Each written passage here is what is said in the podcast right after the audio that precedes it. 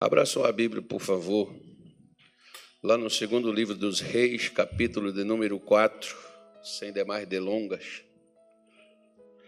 Versículo 1.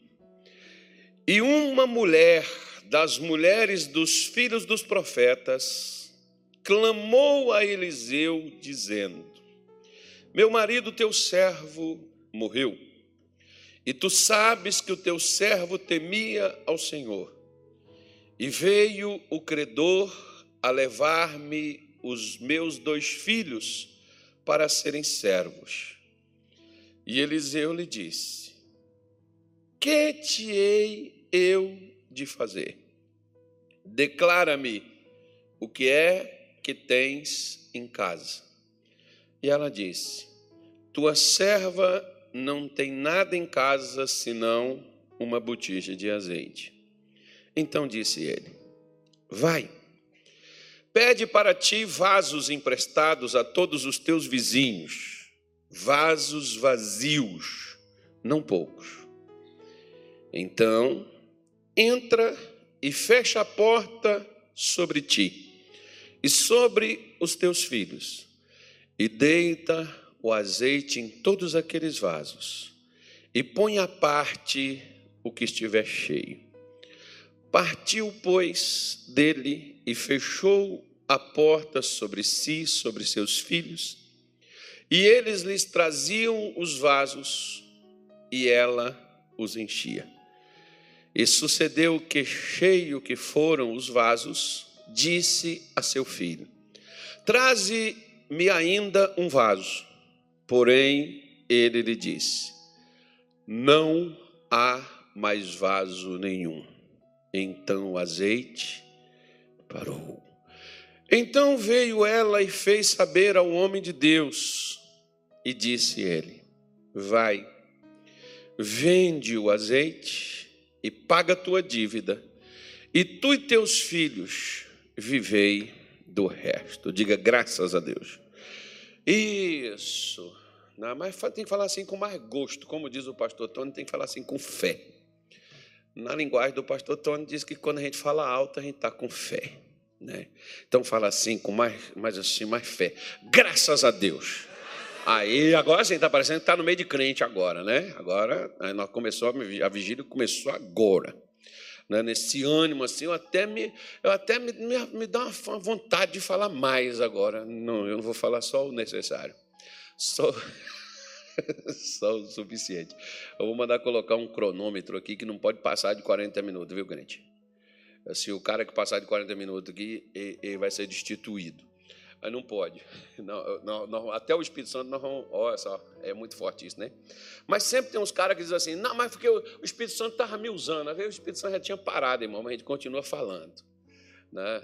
É, às vezes, por exemplo, tem hora aqui que tem umas vó aqui de manhã cedo, por exemplo. Eu falo assim, eu já vou terminar. Ah, não, fala mais, não, tem que parar enquanto você está querendo ouvir mais. Por quê? Senão você não, você não vai votar. Tem que.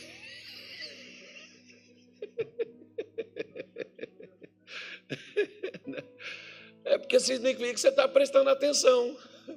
Se eu me empolgar, né? Você, você, você vê, por exemplo, a gente se empolga que a comida está gostosa. O que, que acontece? Fica gordo obeso, ou então vira um comilão, né, um glutão.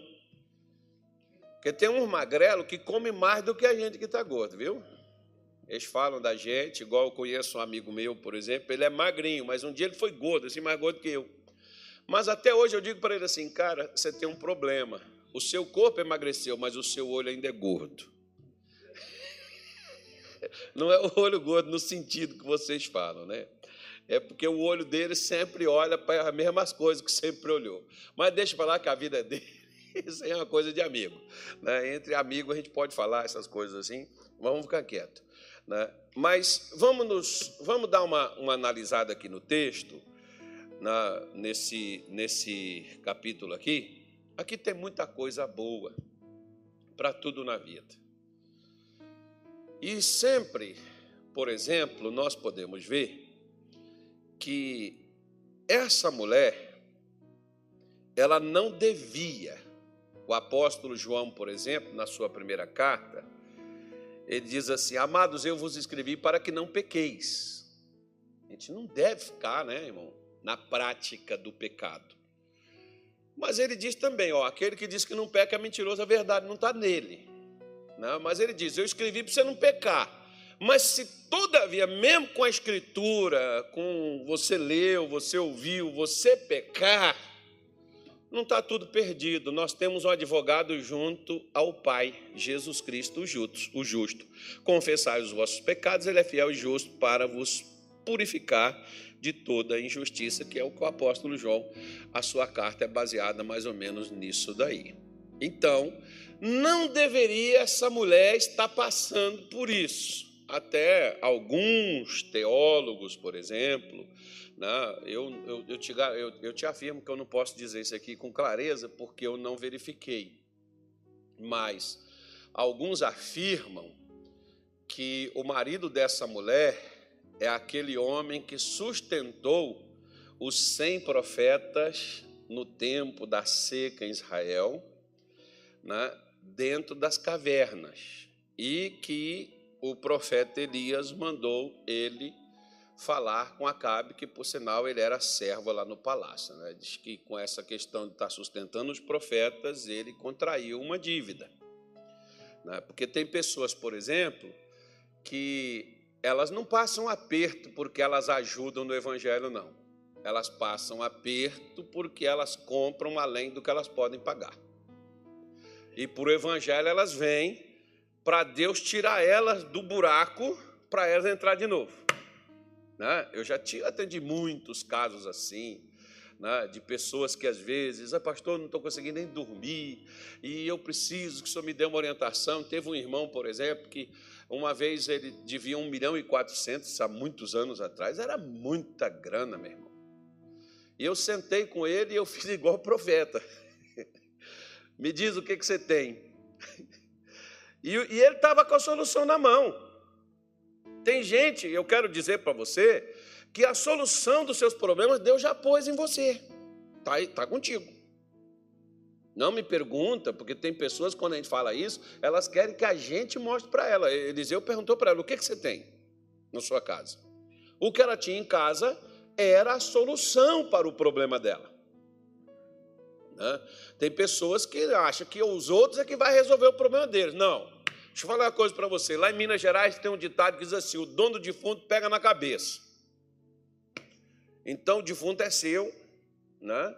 Eu gosto, para não falar de Minas Gerais, então falar da Bíblia, né? Acho que é Esdras 10, 4, parece? 10, 4 não. É, eu, não, eu, não, eu não anotei esse texto, mas o, o, o eu sei que, eu acho que é 10, 4 mesmo, 10 alguma coisa de Esdras, que ele diz o seguinte: Esse negócio pertence a ti. É isso mesmo, estou errado não. Levanta-te, pois a ti pertence esse negócio e nós seremos contigo. Esforça-te e faz assim. Então, o pessoal está dando para ele o apoio, mas está dizendo para ele: ó, o problema é tu. Tu tem que levantar e tu tem que ir lá e fazer. Nós vamos estar tá na retaguarda, mas é você que tem que ter a iniciativa. A maior parte dos nossos problemas espirituais físicos, financeiros, familiares, eles não são resolvidos porque nós ficamos igual essa mulher. E lamentando ainda. Porque se você vê aqui, ela está dizendo assim: ó, meu marido se ferrou porque era temente a Deus, quis ajudar e olha só no que, que deu. Né? Parece uns pastores amigos nossos que de vez em quando eles dizem assim: Ei, pastor, está vendo? O irmão Fulano serviu a Deus, trabalhou no reino de Deus, e olha só o final da vida dele aí, o que está acontecendo. É, porque tem coisa, querido, que você não vai ver recompensa aqui na terra, não. Tem coisa que só quando Jesus voltar. Aí esse é que é o perigo. Né? Porque você fica querendo ver coisas aqui na terra e pode ser que você não vai ver. Então, essa mulher, o que aconteceu? Ela vai até o profeta, comunica o fato, o profeta sabia quem era, conhecia o caso, sabia da história, e ele vira para ela e faz a ela duas perguntas. Primeira coisa, o que que eu hei de fazer para você? Você veio me procurar por quê? Porque tem pessoas, irmão, que elas procuram o médico, mas elas não querem fazer o que o médico fala. Elas vão procurar. Mas elas só vão fazer o médico, se, vão fazer o que o médico disser, se elas estiverem de acordo com o que ele vai falar. Aí a gente faz aquela pergunta: para que foi procurar o médico se não vai seguir o que ele te manda fazer? Mesma coisa. Tem pessoas que vai procurar o pastor. Tem muita gente que vem comigo, mas quando o remédio não é o que a pessoa quer, ela não quer beber. Lembra daquele jovem rico, para não falar de nós, né? Não falar nem de médico, nem de pastor, mas lembra do jovem rico? Ele não foi com Jesus e disse assim: Bom, mestre, o que eu farei para ser da vida eterna? Jesus disse: Só bom, só há um que é Deus. Mas vamos lá, guarda os mandamentos. Ele diz: Quais? Jesus falou lá uns quatro lá. Ele falou: tenho guardado isso desde a minha infância. Jesus olhou para ele e disse assim: Somente uma coisa. E o que faltava ele quis fazer? Então, para que ele foi perguntar? Hum? Quando você estiver disposto a perguntar sobre algo, esteja disposto a seguir a receita. Não pergunte. Sabe para quê? Porque Deus não lança pérola para porco. Deus não perde tempo. Se você não quer seguir o que vai ser te dado, não adianta você perguntar. Isso é pesado, mas é uma realidade. Jesus ainda falou com o jovem. Ainda deu para ele, ó, vende tudo que você tem, dá aos pobres, vem e me segue. Ele não quis fazer. Mas você viu o restante do discurso de Jesus? Como que ele lamenta e como ele fala, porque eu vos digo que é mais fácil um camelo passar no fundo de uma agulha, que não é uma agulha dessa de, de, de, de, de costurar, tá? É outra coisa, não vou explicar isso, do que um rico entrar no reino de Deus. Por quê? Não, você vê Jesus lamentando. Porque tem pessoas que elas até. tem gente que faz curso, tem gente que espiritualmente está obeso. Como assim, pastor? Irmão, tem curso, tu participa, tem encontro, tu vai. Tem vigília, tu vem. Tem domingo, tu tá. Tu lê Bíblia, tu lê livro, tu faz um monte de coisa. Tu tá cheio de conhecimento, mas não faz nada. Então você está obeso. Espiritualmente. Que adianta Deus ensinar se o que ele ensina eu não estou disposto a fazer? Essa é a primeira pergunta do profeta. O que tinha eu de fazer? E o que eu for mandar você fazer, você está disposto a fazer?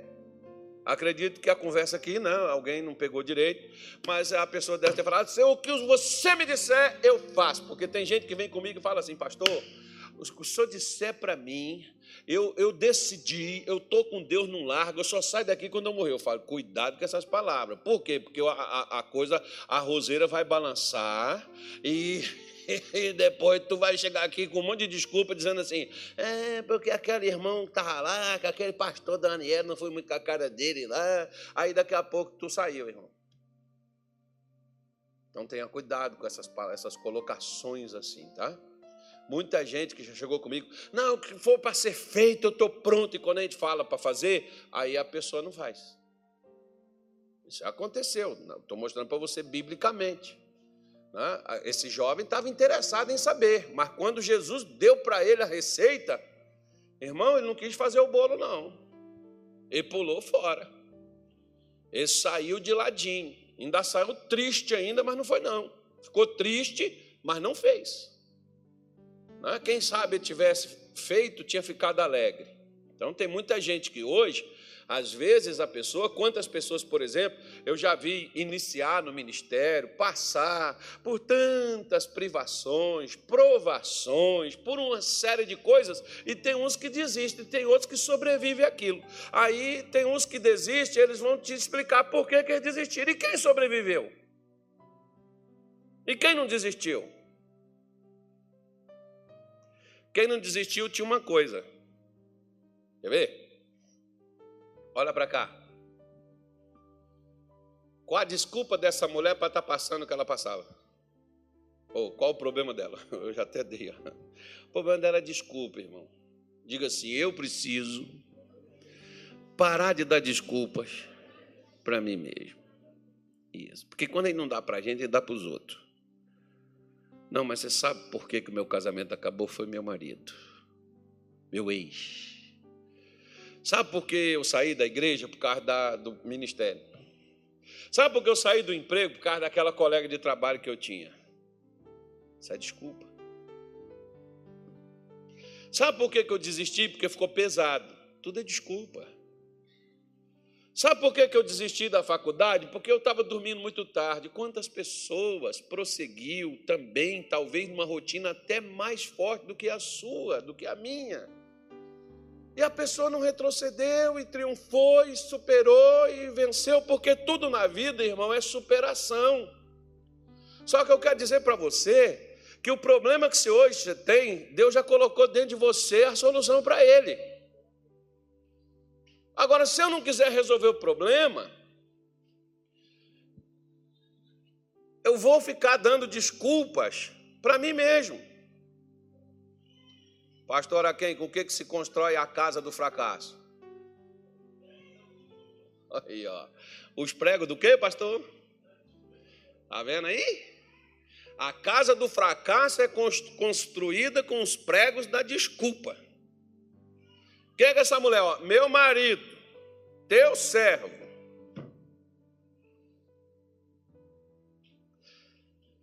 As irmãs podem falar assim, mas pastor, se eu sou conhecer meu marido. Agora o que Jesus falou de marido incrédulo e mulher santa? Quem vence quem, irmão? Quem supera quem? A mulher santa sobrepõe o marido incrédulo. O marido santo sobrepõe a mulher incrédula, ou seja, o marido de Deus doma a jararaquinha ou a cascavel. Como é que chama aquelas cascavel lá dos Estados Unidos lá? Acho que é a mais perigosa. Eu esqueci o nome delas. É a mais perigosa da área. São várias, né? A cascavel, eu esqueci. Esqueci o nome dela. Pois é, vence. Por quê? Porque desde quando, irmão? Só recentemente. Porque quando, há 30 anos atrás, eu assistia novela, até na Globo, o bem sempre venceu o mal, ainda que seja no último capítulo. mas sempre venceu. Então, então, o bem vai sempre triunfar. Até na novela da Globo há 30 anos eu não assisto, mas não sei como é que está. Não sei como é que é mais, né? não vejo. Mas há 30 anos atrás, quando eu assistia, era assim. Você assistiu o primeiro capítulo da novela, você já sabia que era o bandido, que era o mocinho, que eram os bons, que eram os que não prestavam. Aí você já sabia o final. O final aquele ali vai ficar com aquele, o final aquele ali vai morrer, o final aquele dali vai sofrer um treco ali, vai ser preso ou qualquer outra coisa. Né? É, tá pronto lá. Já, já dissecou tudo. Então, o, o, nós, por exemplo, passamos a dar, né, a desculpa dela aqui de estar tá endividada e perdendo os filhos é o que o marido tinha feito. Mas o que ela estava fazendo para evitar aquilo? só falando do que o marido fez. Só o marido dá uma cutucadinha nas esposas tá aí do lado aí. Vai chegar a sua vez.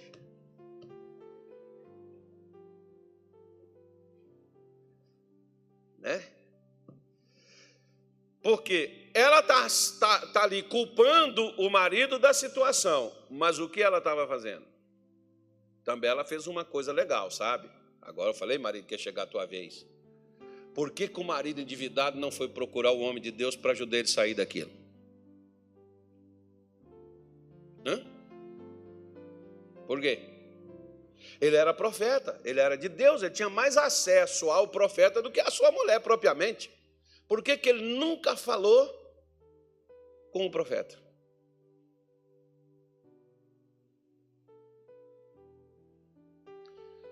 Eu já tive, por exemplo, pessoas que entrava na minha sala todo dia, conversava comigo sobre tudo que é tipo de assunto, mas nunca sobre os seus problemas.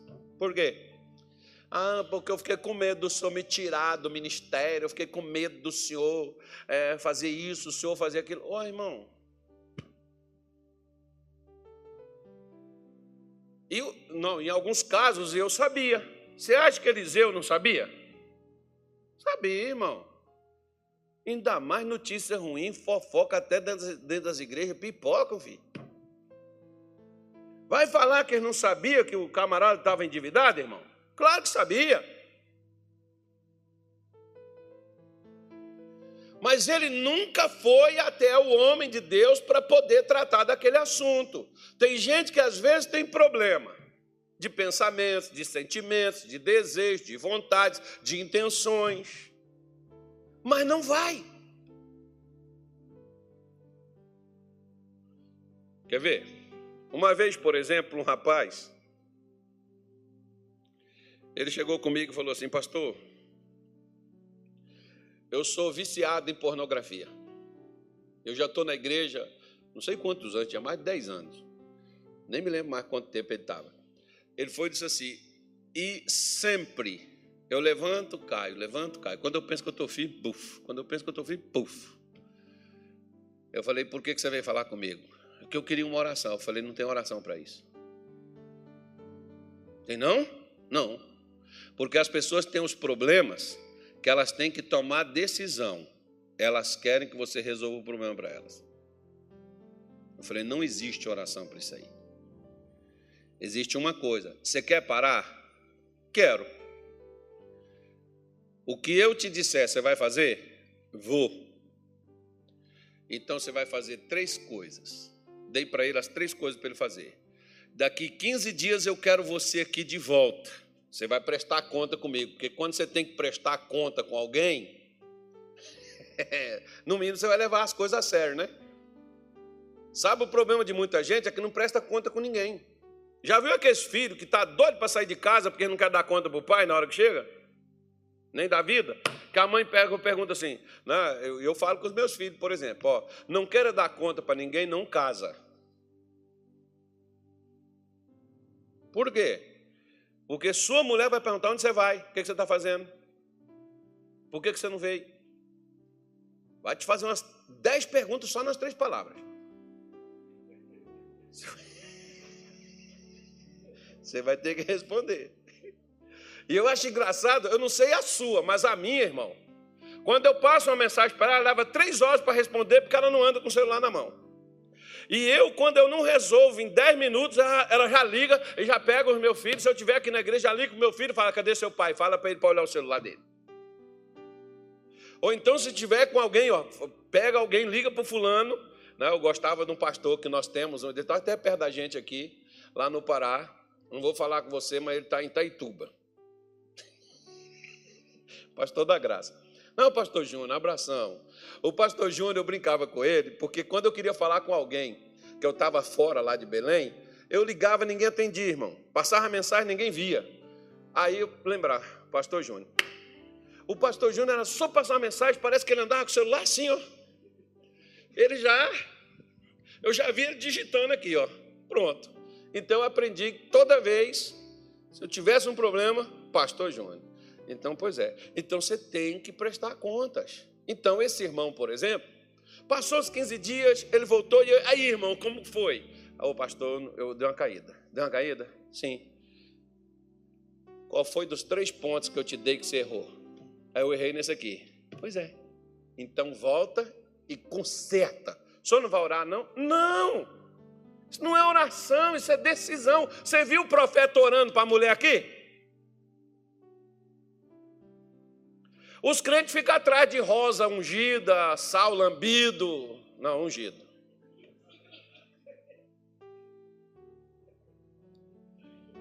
Irmão, amém. Vou falar mal de novo, que eu já fiz isso várias vezes também. Mas, né, você que sabe. Porque as nossas atitudes, elas vão falar muito mais do que as coisas que os outros vão fazer por você. Não foi o que Eliseu fez para essa mulher, ele direcionou, posicionou ela, mas o que ela fez é que deu resultado das posições que ele deu para ela. Porque o que, que ele manda ela fazer? Ele diz para primeiro ele pergunta para ela, né, o que que eu hei de te fazer? O que, que é que você quer que eu faça? Ah, eu quero a solução. Então a solução Está contigo. Aí vem a, a segunda pergunta dele. A segunda pergunta ele diz o quê? O que você tem em casa? Qual foi a resposta dela? Tua serva não tem nada. Eu acho engraçado que você vê as pessoas tristes, moribunda, desanimada. Que foi, irmão? Nada não. Mas se não é nada não, porque você está com essa cara de defunto? Não, nada não. Por que você está triste? Nada não. Por que você está chateado? Nada não. Irmão, fala logo. Vá lá. Não, eu não, eu não estou triste. Tá. Eu não estou chateado. Tá. Eu não estou desanimado. Tá. A gente não pode contra a verdade mas né, ela reconsidera e ela diz assim: para não dizer que eu não tenho nada, o que, que ela diz tinha? Uma botija de azeite. Em outras palavras, ela está dizendo assim: para o que eu preciso, essa botija não é nada. Interessante o que que Moisés tinha lá no alto do Sinai que Deus mandou jogar no chão? Hum?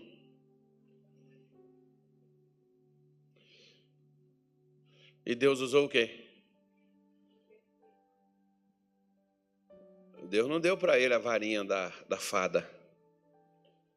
Já era a vara que ele carregava.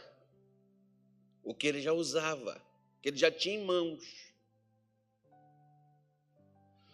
Só que às vezes, você já viu que às vezes tem mulher que ela não dá valor ao marido que ela tem.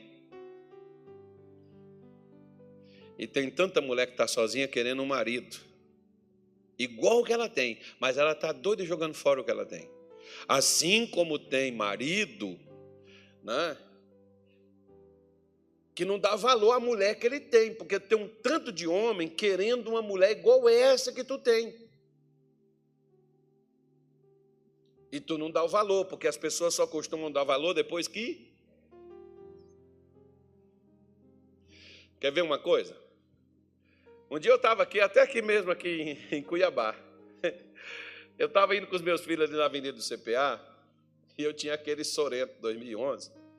Ele estava indo, subindo ali a Avenida do CPA e passou uns carros, uns carros bonitos. Aí um, um dos meus filhos tirou uma conversa e disse assim: Nossa, carro bonito aquele carro, hein? Aí o outro, ah, que bonito é o, o outro, você sabe, o fulano, tal, aquele carro assim, assim, assado. Eu falei, você sabe qual é o carro mais bonito? Ele falou, qual? É um Sorento, igual esse que nós temos. Esse é o mais bonito. Porque esse é o que nos carrega para onde nós vamos. Esse aqui é o bom, meu irmão. Porque às vezes né? Você tem um, por exemplo, que é seu, está compra e paga. O outro está lá, não sei quantas prestações, 82 prestações, devendo, lindo, maravilhoso, mas está todo endividado, é do banco, nem é da pessoa. E você está rebaixando o seu, que está né, em dia, sem problema, e você não dá valor que você tem. Ah, onde eu pego essa lata velha? Então, mais que você perdeu. Não, vamos falar isso não. Vai. né? Então aprenda a valorizar o que você tem em mãos. Ah, mas sabe, pastor, que é tão pouco. Meu irmão, não diz o ditado que o pouco com Deus é o quê? Então não menospreze o que você tem. Pelo contrário, olha para cá. Você tem coisa na sua casa que você não usa mais? Por que você não pega e dá para os outros? Para pelo menos você semear na vida de alguém, porque você não usa, mas alguém vai usar. Por que você não abençoa outras pessoas com aquilo que você não usa? Porque se. E, às vezes tem coisa, por exemplo, que lá em casa, quando eu começo a mexer, eu descubro, por exemplo, que tem coisas que eu nem me lembrava mais que eu tinha. Você vê que na hora que o profeta pergunta para essa mulher, ela teve que trazer na memória dela o que, é que ela tinha em casa. Às vezes você tem solução, está lá na sua casa. Às vezes está na parede pendurado, que é um diploma do que você tirou, e você não usa. De um curso que você fez, que tem um punhado de foto num álbum que você foi lá com o diretor, não sei das quantas, um curso não sei da que que você foi lá, você fez, pagou, e está com isso. Como chegou uma senhora um dia comigo, viúva, há três anos pedindo cesta básica na igreja. Eu olhei para ela e falei assim, irmã, só sabe fazer o quê? Ela falou, ah, eu tenho um curso que eu fiz um negócio, fazer salgadinho, pastelzinho, coxinha, quibe, não sei o quê, tá, tá, tá, é, empada. Eu falei, por que a senhora não faz isso? Porque, olha, eu posso te dar a cesta básica, mas semana que vem a senhora já comeu tudo, a senhora volta aqui de novo. Ela falou, mas, mas aí veio o segundo problema dela, segunda desculpa dela. O primeiro que o marido morreu e ela precisava de cesta básica. O segundo, eu não tenho dinheiro para comprar. Por que, que nunca pediu? Pessoal, não tem dinheiro? Não, vou comprar um quilo de cada coisa para a senhora poder começar seu negócio. E eu fui lá e comprei um quilo de cada coisa para ela, isso foi em 1994. O salário mínimo era 58 reais. Você sabe quanto que essa mulher chegou a dar de dízimo lá na minha mão em menos de um ano e seis meses? Que eu fiquei naquela igreja um ano e seis meses. Eu já estava lá um tempo. Um ano e seis meses, não, um ano e três meses. Isso foi um de quatro, cinco meses. Deus mudou a vida daquela mulher completamente. Ela chegou a dar 42 reais de dízimo. Se ela estava dando 42 reais de dízimo, quanto ela estava ganhando por mês? Ela estava dando quase um salário mínimo de dízimo. De quê? Usando uma coisa de que ela tinha feito, tinha guardado lá os conhecimentos com ela, o diploma dentro da gaveta, mas ela não estava usando nada. A solução estava na casa dela. Estava com ela o tempo todo. Assim, por exemplo, como falar, vamos falar do lado espiritual, que você talvez de repente você pode falar, não, mas eu não estou, cara, eu não estou caçando prosperidade. Então tá bom, vamos falar do lado espiritual. O que é que Paulo falou para Timóteo fazer? Desperta o dom de Deus que há em ti, o qual te foi dado pela imposição das mãos do prebistério. Ok. Você precisa de algo espiritual? É? E aquele tanto de vez que foi posto mão na sua cabeça, que foi feita oração por você, cadê aquelas orações? O que, que, você, tem, o que, que você fez com aquilo?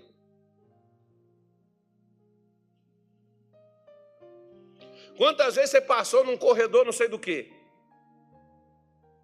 Quantas vezes você recebeu imposição de mãos, não só de um, dois, três, cinco, dez? Tem gente aqui, se bobear, todos os pastores que passou nessa igreja aqui já botou a mão na sua cabeça. E o que você fez com tanta imposição de mão que você recebeu? Porque toda imposição de mão transfere algo para você. Algo é te dado. Algo é passado. Tanto é que Paulo está falando, Timóteo, nós passamos capacitação para a sua vida. Você está capacitado, mas você está fazendo o quê, Timóteo, com essa capacitação? Não, estou enterrando, que eu estou deitado aqui na rede tomando tereré. Então acorda, meu irmão. Satanás está sacudindo a tua vida por essa causa. Por quê? Porque você está aí parado. Você parou no tempo. Você está aí reclamando de uma coisa, reclamando da outra. Igual, por exemplo, irmão, quer ver? Ó, a nossa igreja tem tanta deficiência, não tem?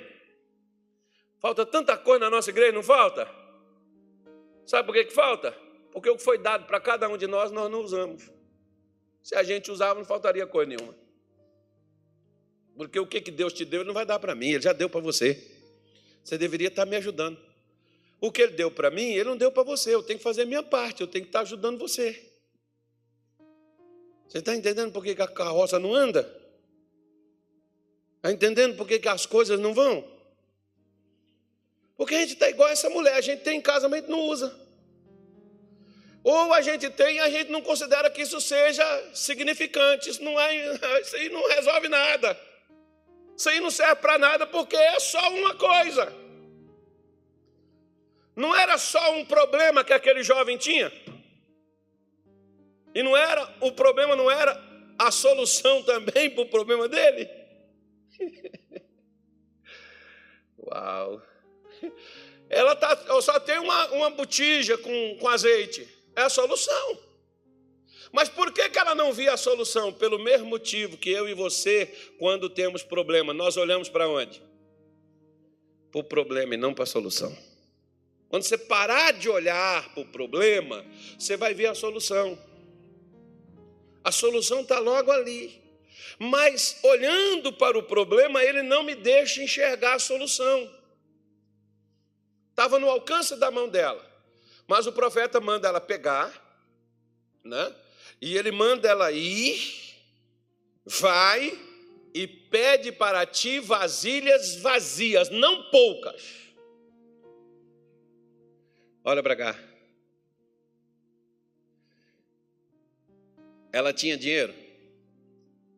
Hã? Para comprar vasilha? Não. O que, que o profeta mandou ela fazer? Agora você imagina. Você tem uns vizinhos cri-cri? Tem? Tem? E se um vizinho daqueles cri-cri que você tem chegar lá para pegar uma tapa daquela top que tu tem? Tu, tu vai arranjar? Vai. Falando nisso, se alguém te der uma vasilha, devolva, irmão. devolva. Mesmo que for de plástico, normal, devolva. E a pessoa ainda te deu com alguma coisa dentro. Lá em Minas Gerais diz até que tem que devolver com algo. Não, é? não pode devolver vazio também não. A pessoa te deu com a comida, devolva pelo menos com um livro, alguma coisa. Ela vai lá e devolve. Mas veja bem, ele manda ela pedir ao mesmo tempo em que o profeta manda ela pegar vasos emprestados. Ao mesmo tempo, Deus também está trabalhando para emprestar quando fosse pedido. Sabe que tem gente que diz assim: eu morro, mas eu não vou depender de ninguém. Então morre. Por quê? Porque talvez o problema pior que nós temos é o orgulho. Eu me rebaixar para essa pessoa? Pois é, então nosso problema é de relacionamento. A gente deveria relacionar bem com as pessoas, interagir com elas, ganhar a confiança delas. Por quê? Porque se hoje você pede algo emprestado para alguém, você não devolve. Outro dia, quando você precisar, a pessoa vai pensar duas vezes antes para te emprestar. E olhe lá se te empresta. Verifica aí, por exemplo, né, nas financeiras aí, quem está com o nome esquisito. Né? Então você entenda bem. Ele manda ela pegar? Manda, mas manda, Deus também trabalha. Quando Deus te manda fazer algo, ele já provê do outro lado. Quando Deus mandou Pedro, lá no capítulo 10 de Atos dos Apóstolos, tem essa história, está lá. Deus mandou Pedro, perdão, mandou Cornélio chamar Pedro e disse até onde ele estava. Na casa de Simão Curtidor, lá em Jupe. Ao mesmo tempo, o almoço atrasou naquele dia, quando o almoço atrasar, você ficar zoando a sua mulher, ou sei lá quem estava em comida para você, vai orar, irmão. O almoço atrasou, Pedro levantou, foi orar. E na hora que ele está lá na oração, Deus dá a ele uma visão, que é para quê? Que é para a hora que chegar os emissários de Cornélio, Pedro já saber o que, que ele tinha que fazer também. Do mesmo jeito que Deus tratou com Cornélio mandando chamar, tratou com Pedro para aceitar o chamado quando o convite chegasse. Porque se Deus não fizesse aquilo, Pedro nunca iria na casa de Cornélio, porque judeu não entrava na casa de quem não era judeu. E Cornélio era romano. Mas do mesmo passo que Deus trabalhou de um lado, ele também trabalhou no outro. Tá? Então, essa mulher era uma mulher confiável, tanto é que os vizinhos não se opuseram a emprestar para ela as vasilhas. Por isso que o bom nome é melhor do que muitas riquezas. E quando você pegar algo emprestado, pague. Fica devendo ninguém não pague. Mas eu não vou me ater isso aqui, não, porque eu quero só falar, mostrar para você uma coisa aqui. Aí o que, que acontece? O profeta disse para ela: Olha, pega não poucos, mas pega muitos. E diz assim no versículo 4: Então entra e fecha a porta sobre ti e sobre os teus filhos, e deita o azeite em todos aqueles vasos e põe à parte o que estiver cheio, irmão. Lembra que Jesus falou que quando a gente for orar, o que, que a gente faz? Hã? Entra no teu quarto, feche a porta do teu quarto e ore. Lembra que eles não tinha igreja também naquele tempo disponível para eles, não tinha templo disponível para eles, não, tá? Eles não tinham templo, não. Hoje a gente até tem um templo. Você pode chegar aqui, pode entrar, tal, quando você quiser. Você pode vir aqui, pode orar, ninguém vai te recriminar. Eu tinha até aqui uma salinha de oração aqui, só para oração, mas ninguém nunca procurou, acho que ela está até desativada. Deixa lá. Quem quiser, está lá, né? uma sala de oração. Mas, às vezes, ninguém frequenta. Eu, então você vai na sua casa, lá no seu quarto mesmo. Fecha a tua porta, entra, fala com Deus. E o que, é que vai acontecer? É lá no teu quarto, nesse lugarzinho, onde você entra e você fica sós, é ali onde Deus te enche. Lembra dos discípulos que entraram lá no cenáculo, 120 deles, e foi ali que o Espírito Santo encheu todos eles? Lembra disso? Lembra? Está na sua Bíblia. E deixa eu falar com você uma coisa. Quando encheu as vasilhas e a mulher pediu mais uma vasilha e não tinha, o que aconteceu com o azeite? Então, olha para cá, agora eu quero falar uma coisa com você. Sabe por que, que o Espírito Santo não tem movido? Na minha vida ou na sua? Porque não tem lugar.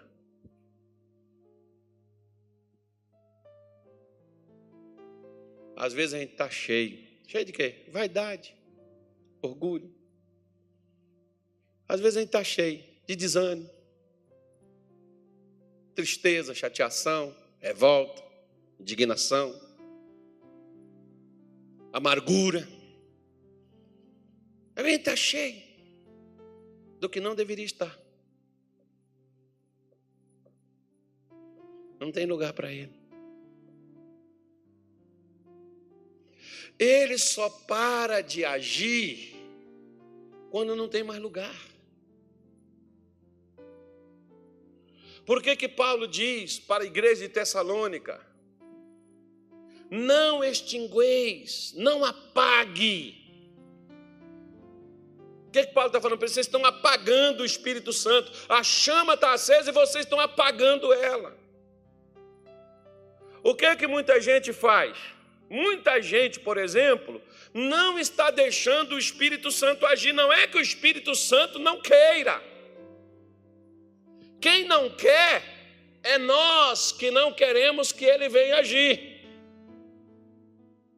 Não tem lugar para ele. Você lembra da igreja? Se não me falha a memória, acho que é a igreja de Tiatira, né? Acho que era ela. Que Deus disse assim: Eis que eu estou à porta e bato. Ué, a igreja não é dele? Por que ele está lado de fora? Não, o mais trágico nisso é porque ele saiu e ninguém percebeu que ele não estava lá dentro. Ninguém sentiu que ele não estava lá. E ele está lá, ó, do lado de fora, batendo para alguém abrir para ele poder entrar. Mas a igreja está ativa, trabalhando, fazendo as coisas e acontecendo e tudo, até mais do que foi no começo. Mas eles estavam cheios de quê? Ideias, eles estavam cheios de afazeres, eles estavam cheios de coisas que estavam sendo movidos somente pelas suas almas, mentes. A mente humana é criativa. A mente humana tem uma capacidade tremenda de reinventar, de inventar, de fazer coisas que parece até que Deus está ali, mas é puramente mental, é aquela força emocional. Às vezes não tem nada de Deus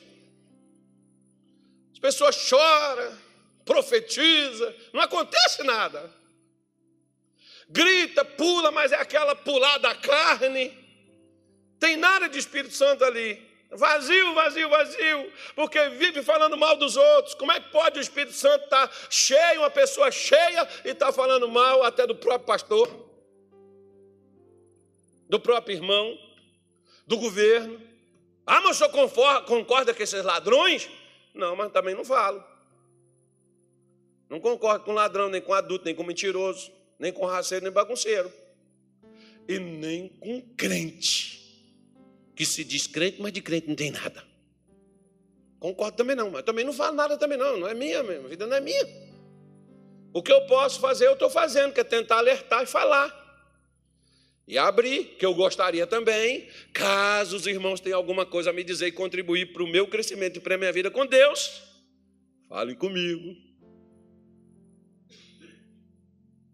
Né? Porque você vê, por exemplo, ó, o óleo está lá, o azeite está lá, Deus estava lá para encher, mas não tinha vasilha. Quando não tem lugar, o Espírito Santo não vai encher. A culpa das vasilhas vazias era dele? Não. Por que, que hoje nós estamos vazios, se é que nós estamos? Porque nós não nos interessamos em estarmos cheios. Porque o método e a maneira de se encher está descrito nas Escrituras sagradas para todos nós. Como sermos cheios. Não podemos ser apenas vasilhas, vazias. Porque uma vasilha vazia, ela cabe qualquer coisa que você colocar nela. Qualquer coisa, porque ela está vazia. Agora, uma vasilha cheia não cabe mais nada, ela está ocupada. Por que, que Paulo mandou a igreja de Éfeso encher-se do Espírito Santo? Por que, que ele, ele disse para eles? Porque quem não se enche do Espírito Santo vai se encher de outra coisa. Vai se encher de cansaço, vai se encher de tristeza, vai se encher de chateação, vai se encher de desânimo, vai se encher de amargura, vai se encher, Ei, murmuração, reclamação, vai embora, a lista é longa.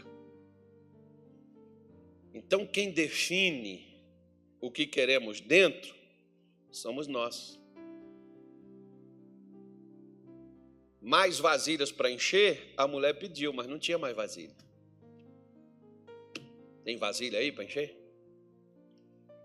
Eu quero dizer para você: enquanto tiver vasilha, o Espírito Santo estará aqui para poder encher.